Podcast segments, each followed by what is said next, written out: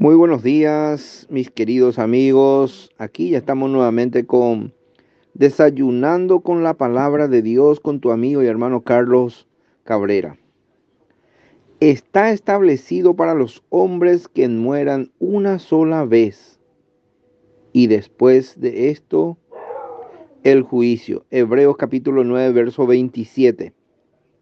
El que oye mi palabra y cree al que me envió, tiene vida eterna y no vendrá condenación, mas ha pasado de muerte a vida. San Juan capítulo 5, verso 24. El título de nuestra reflexión en esta mañana se titula Catástrofe aérea. La mañana del 25 de julio del año 2000, cierto diario dedicó un amplio espacio al futuro avión gigante A380.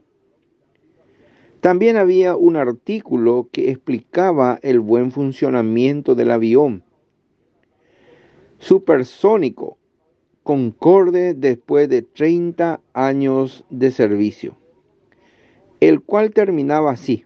El Concorde aún debería volar en el 2020 pero al finalizar ese mismo día, nos enteramos de un dramático accidente aéreo de ese mismo Concorde.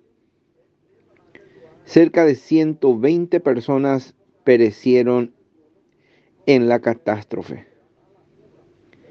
Sin embargo, la búsqueda de seguridad está presente en todas partes, en los transportes, en las escuelas, la alimentación, etc.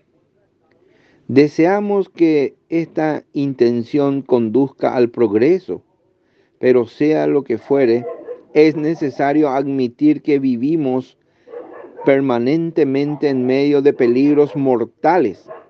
Por lo tanto, debemos vivir con esa inevitable perspectiva de la muerte.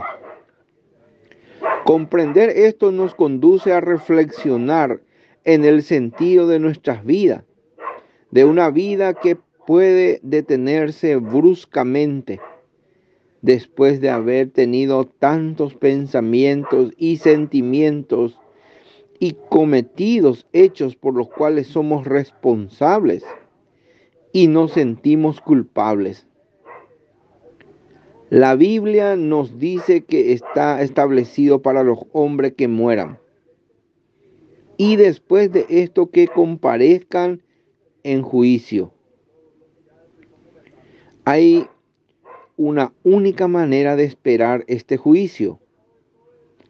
Aceptar la salvación que Dios nos ofrece por medio de Jesucristo.